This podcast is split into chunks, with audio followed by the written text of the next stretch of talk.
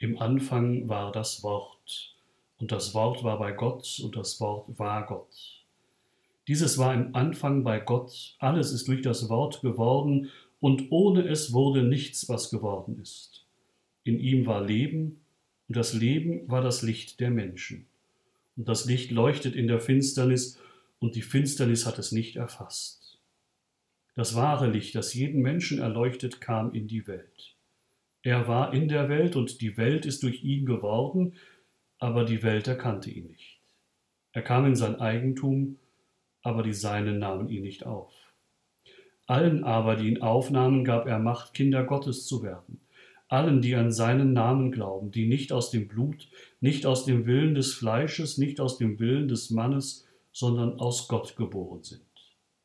Und das Wort ist Fleisch geworden und hat unter uns gewohnt, und wir haben seine Herrlichkeit geschaut, die Herrlichkeit des einzigen Sohnes vom Vater, voll Gnade und Wahrheit. Ein schwieriges Evangelium, das wir da gerade gehört haben, schwierig, aber auch erhaben, geheimnisvoll und hymnisch. Ganz anders als die Erzählungen von Bethlehem mit Maria und Josef, dem Jesuskind, den Hirten. Ja, es ist schwierig. Wahrscheinlich ist dieser Prolog, wie man den Anfang des Johannesevangeliums nennt, so sperrig, weil er so grundsätzlich ist. Im Anfang war das Wort. Etwas Grundsätzlicheres gibt es wohl kaum als den Anfang. Es geht ja schließlich um den Grund von allem. Gerade über den Anfang der Welt machen sich die Menschen so einige Gedanken, vor allem auch Naturwissenschaftler. Und viele von ihnen haben die Theorie des Urknalls, des Big Bangs am Anfang von allem stehen. Und es gibt ja auch einige Hinweise, dass diese Theorie von einem Urknall nicht ohne Fundament in der Realität sein könnte. Nur steht der Knall wirklich am Anfang? Damit es knallt, muss ja etwas zum Knallen da sein. Nichts knallt ja nicht. Was war denn dann vorher da? Und wie ist dieser Prozess in Gang gekommen? Was oder wer hat es denn knallen lassen? Fragen über Fragen, die uns kein reiner Naturwissenschaftler beantworten kann auch wenn er noch so gelehrt, wortgewaltig und technisch ausgerüstet sein mag. Die Frage nach dem Anfang kann er nicht vollständig beantworten, da ist er mit seinem Latein oder Fachchinesisch am Ende. Im Anfang war das Wort. Die Menschheit steht staunend vor der Frage nach dem Anfang, vor dem Grund aller Existenz. Die Wissenschaft entdeckt immer wieder Neues und Großartiges. Aber jede neue Entdeckung wirft neue Fragen auf, egal wohin sich der suchende Mensch wendet. Die unendliche Weite des Sternenhimmels wird erforscht. Und vieles ist schon erfasst und erreicht worden. Es waren Menschen auf dem Mond und weiß Gott, wie viele Satelliten schwirren um die Erde herum. Jetzt will man den Mars weiter erforschen. Auch wenn die Sonden, die auf dem Mars gelandet sind, neue Daten liefern, die Fragen gehen weiter. Die Unendlichkeit des Mikrokosmos wird erforscht. Die Atome galten lange als kleinstes mögliche Teilchen, als Atomos, als unteilbar eben. Mittlerweile hat man schon das Atom gespalten in Neutronen, Protonen, Quarks und so weiter. Die Gene der Lebewesen werden entschlüsselt.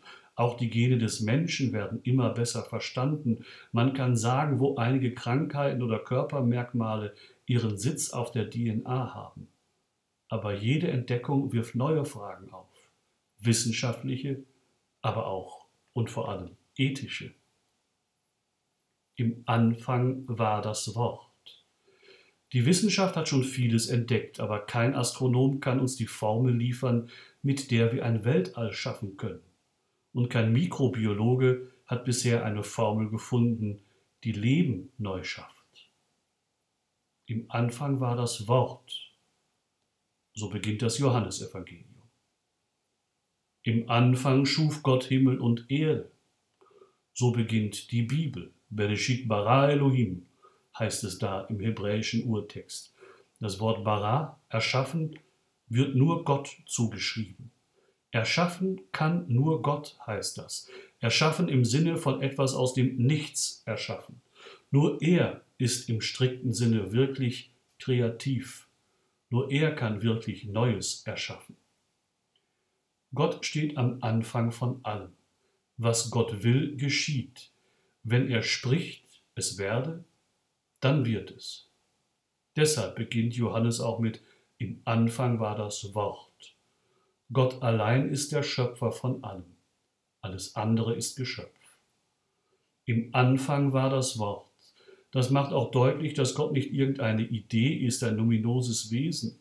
Ein Wort wird geformt, gedacht und ausgesprochen von einer Person.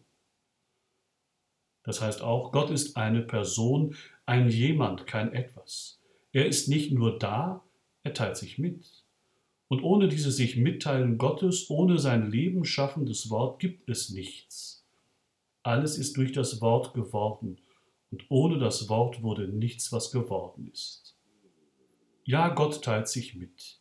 Jeder, der noch nicht verlernt hat, mit offenen Augen durch diese Welt zu gehen, kommt aus dem Staunen nicht mehr heraus. Und er wird ahnen, dass hinter dieser Welt nicht nur etwas, sondern ein jemand steckt. Vielleicht ist das nicht mehr staunen können das große Problem unserer Tage. Wir sind schon so voll gepumpt mit Eindrücken, wir lassen so wenig an uns ran, wir sind schon fertig oder meinen es immerhin schon zu sein.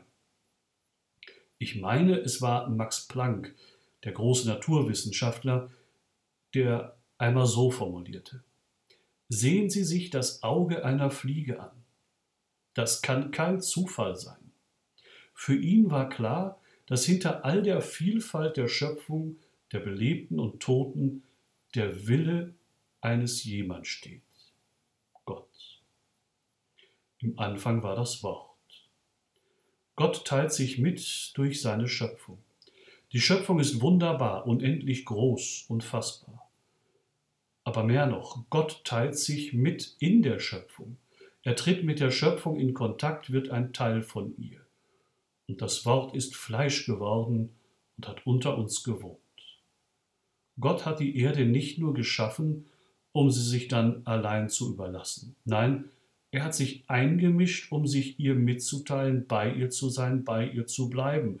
Und das ist erst recht wunderbar, unendlich, groß und fassbar.